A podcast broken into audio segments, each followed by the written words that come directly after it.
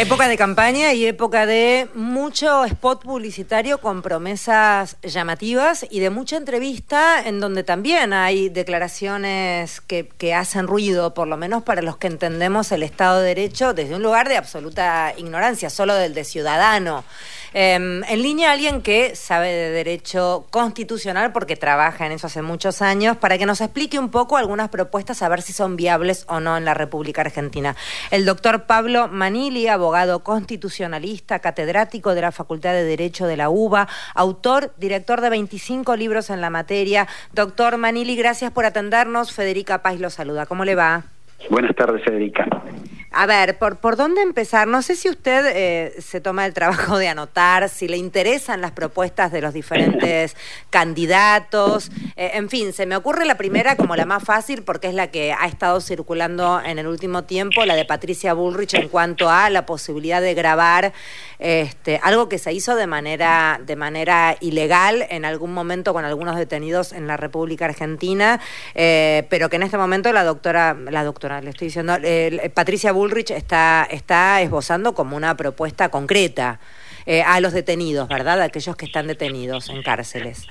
Mire, de las pocas propuestas que se escucharon en esta campaña, porque lamentablemente ha sido una campaña muy pobre en materia de propuestas, la mayoría son inconstitucionales.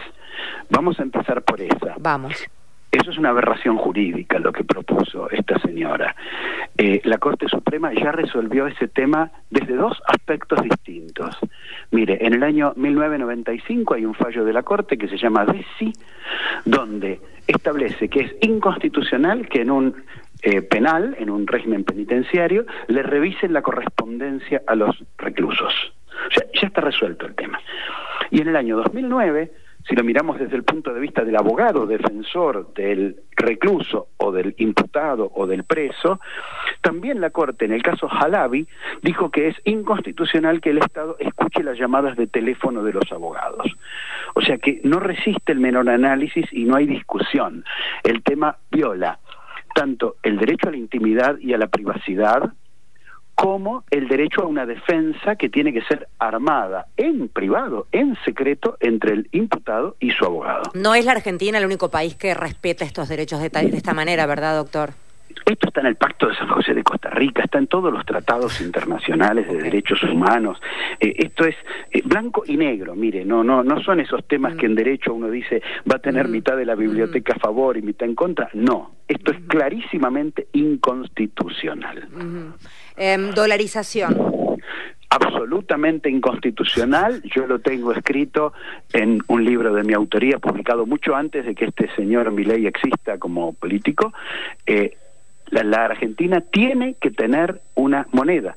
La Constitución establece expresamente que es competencia del Congreso fijar el valor de la moneda y el valor de las monedas extranjeras.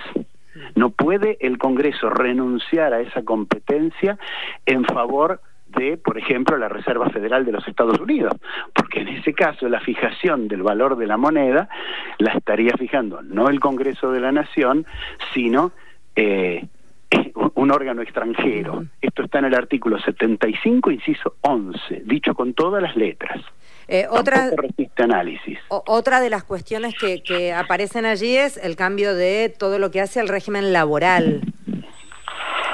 Mire, el régimen laboral, la única pauta que trae la Constitución es que tiene que haber una protección contra el despido arbitrario.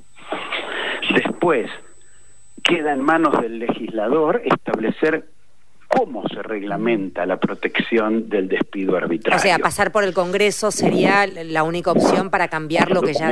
Claro. No, absolutamente. Esto que dijo eh, esta misma candidata de que lo va a hacer por decreto es un disparate. Eso tiene que ser hecho sí o sí por ley del Congreso. Tiene que reformar la ley del contrato de trabajo. En distintos países hay distintas formas de proteger contra el despido arbitrario. En la Argentina, a lo largo de la historia, también hubo distintas formas de proteger contra el despido arbitrario. Es decir, puede haber distintas opciones, pero esas opciones las tiene que adoptar el Congreso. Bien, hoy la opción vigente es un mes de antigüedad, un mes de sueldo por cada año de antigüedad. Bueno, puede haber otro sistema, pero alguna protección tiene que haber porque eso es lo que manda la Constitución. Por eso le preguntaba en cuanto al espacio del Congreso para debatir cualquier ley que rija a todos nosotros, porque básicamente un DNU suena también a una cosa muy arbitraria y uno no puede andar revoleando DNUs hasta donde yo entiendo, digo, capaz que sí se puede. Claramente no se puede reglamentar el artículo 14 bis de la Constitución que habla del despido arbitrario a través de un DNU. Claramente no se puede. Doctor, ¿cómo ve cómo ve estas cuestiones? Perdón, lo interrumpí, discúlpeme. No, otra propuesta inconstitucional que escuché es la abolición del Banco Central. Sí. Que propone otro candidato, otra aberración. El 75, inciso 6 de la Constitución dice expresamente, tiene que haber un banco federal, dice, después se le puede llamar federal, nacional, central, como uno quiera, pero tiene que haber un banco con facultad de emitir moneda, dice la Constitución. Esto también es otra aberración jurídica que estamos escuchando y que repiten y repiten en estos días. ¿Quiere otro ejemplo más? Hay una candidata que dijo que va a utilizar las fuerzas de seguridad para reprimir delitos o para castigar delitos. También es inconstitucional. Eso se eliminó en la reforma del 94. Hasta el año 94 había un artículo en la Constitución que era el 67, inciso 24, que permitía utilizar a las Fuerzas Armadas para seguridad interior. Bueno, ese artículo se eliminó y eso quedó prohibido. Y hay una candidata que lo está proponiendo. Entonces, acá lo que a mí me preocupa como jurista, como profesor de Derecho Constitucional es qué de barbaridades que se dicen en contra de la Constitución como propuestas de campaña. Mm, sí, y le iba a preguntar eso justamente. ¿Qué le pasaba a usted desde el rol que usted eh, tiene como abogado constitucionalista cuando se escuchan estas cosas y se revolean y hay spots que lo repiten y lo repiten y lo repiten cuando debiera haber un equipo que asesore también? Y si no conocen la Constitución, lamentablemente, y es vergonzoso que una persona quiere ser presidente sin conocer la Constitución del país que quiere gobernar. Ahora, ¿cómo le va, doctor Mario Giorgi? Soy. Eh, como eslogan de campaña, eh, uno presume que no enraiza mucho en la sociedad, pero impacta que alguien diga voy a cerrar, dinamitar el Banco Central o, este, voy a escuchar a los presos para que evitar así que se produzcan más delitos. ¿Cómo puede impactar en la sociedad esto más allá de que se esté pasando por encima de la Constitución?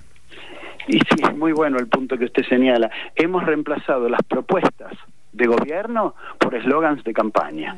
Entonces, en vez de proponer diálogo, en vez de proponer que la gente piense, que la gente analice, se tiran estas bombas, ¿no es cierto?, destruyendo, a ver qué efecto causan, a ver cómo se llama la atención para conseguir un voto más.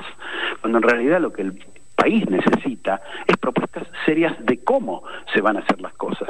Todos los candidatos dicen, vamos a hacer más seguridad, vamos a hacer esto, vamos a hacer... Bueno, pero dígame cómo, cuál es su propuesta concreta. Bueno, cerrando el Banco Central no se puede. Dolarizar la economía no se puede.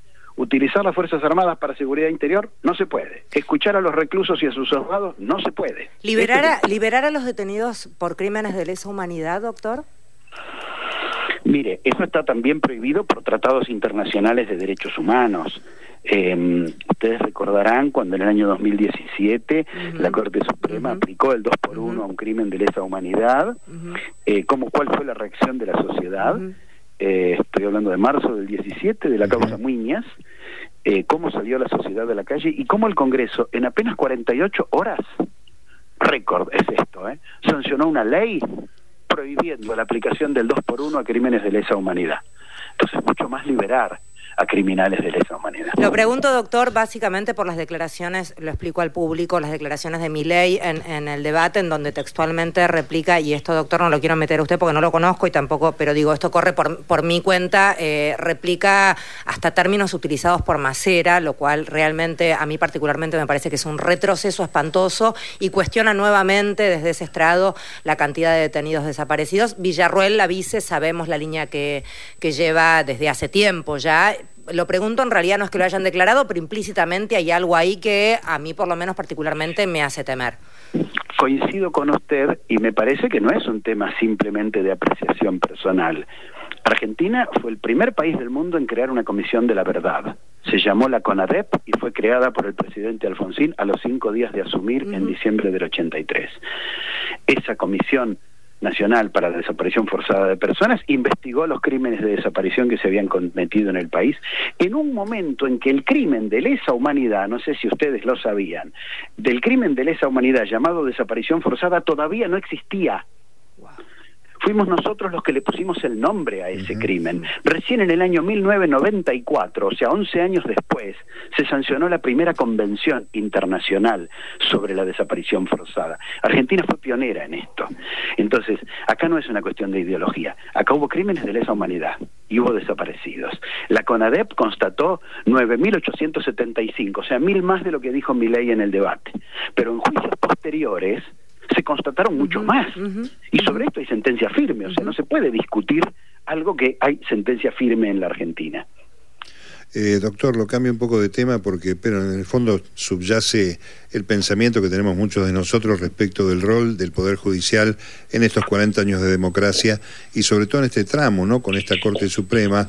Hoy apareció ya en el boletín oficial el nombramiento como vocal de Cámara Federal de la doctora Ana María Figueroa tras el acuerdo del Senado, una jueza que fue cesanteada por la Corte Suprema. Eh, ¿Qué se puede este, conocer o explicar en este estado de conflicto donde aparecen los tres poderes de la República? Mire, todavía no hay un conflicto, simplemente la Corte dijo una cosa y el Congreso hizo otra. Pero es un tema un poco más discutible que los anteriores. Vio que en los temas anteriores yo le decía, mire, esto es blanco y negro. Bueno, esto no es blanco y negro. Le cuento por qué. El artículo 99, inciso cuarto, tercer párrafo, para ser bien preciso, 99, inciso cuarto, tercer párrafo de la Constitución, es el que se refiere al tema de los jueces que llegan a los 75 años. Es el que cita el decreto del presidente, claro, es la referencia que hace el decreto del presidente, cita justamente el inciso 4 del 99. Desde ya, desde ya, y la Corte también citó ese artículo, pero ahí hay un problema dentro de la redacción de la norma, y le explico por qué. Porque la norma dice que un nuevo acuerdo se necesitará para mantener en el cargo, mantener a una persona una vez cumplidos los 75 años. Entonces, si yo hago el hincapié en la palabra mantener, evidentemente el nombramiento tiene que ser anterior a que cumpla los 75. Claro, es la interpretación en todo caso, ¿no? Es, que es un tema muy delicado de interpretación. En cambio, si hago hincapié en la frase una vez que cumplan la edad de 75 años, significa que ya la tienen que tener cumplido, porque dice una vez que cumplan. Sí, lo que argumentaba ayer Vilma Ibarra, que yo la veía en un medio de comunicación, era que como con todo el resto no había sido así porque era así con ella. Bueno, pero eso ya es un tema de usos y costumbres, no es un tema de normativo. La Constitución dice dos palabras que para mí, modesto entender, tienen cierto grado de contradicción. Mm. Porque dice, un nuevo nombramiento será necesario para mantener. Si es para mantener, es antes de que cese, ¿correcto? Mantener algo que uno todavía tiene. Y estos son los estilos de discusiones que podemos escuchar entre abogados durante horas. Pero, ahí está. Pero después dice, una vez que cumplan la edad de 75, o sea que el nuevo nombramiento tiene que recaer una vez que cumplan los 75. ¿En qué quedamos? ¿Es para mantener o es una vez que cumplan? Entonces, al haber estas dos posibilidades de interpretación en la norma, no es irrazonable lo que hizo la Corte, ni tampoco es irrazonable lo que hizo el Congreso. Uno puso el hincapié en mantener la Corte y el Congreso puso el hincapié en una vez que cumplan los 75 años. Mala época para reformar la Constitución, ¿no? No, mire, eh, por Dios, por Dios, los países más serios del mundo son los que menos han reformado su Constitución quiero decir más nada, es, clarísimo. Doctor, un gusto escucharlo, la verdad es que es un placer escuchar a nuestros docentes de la U. Hay que, hay que contarle a la gente también que eh, nuestra universidad pública y gratuita tiene hombres como usted. Gracias, un gusto. Muchas gracias a ustedes por ocuparse de estos temas tan importantes. El doctor Pablo Manili es quien hablaba, abogado constitucionalista, catedrático de la Facultad de Derecho de la UBA.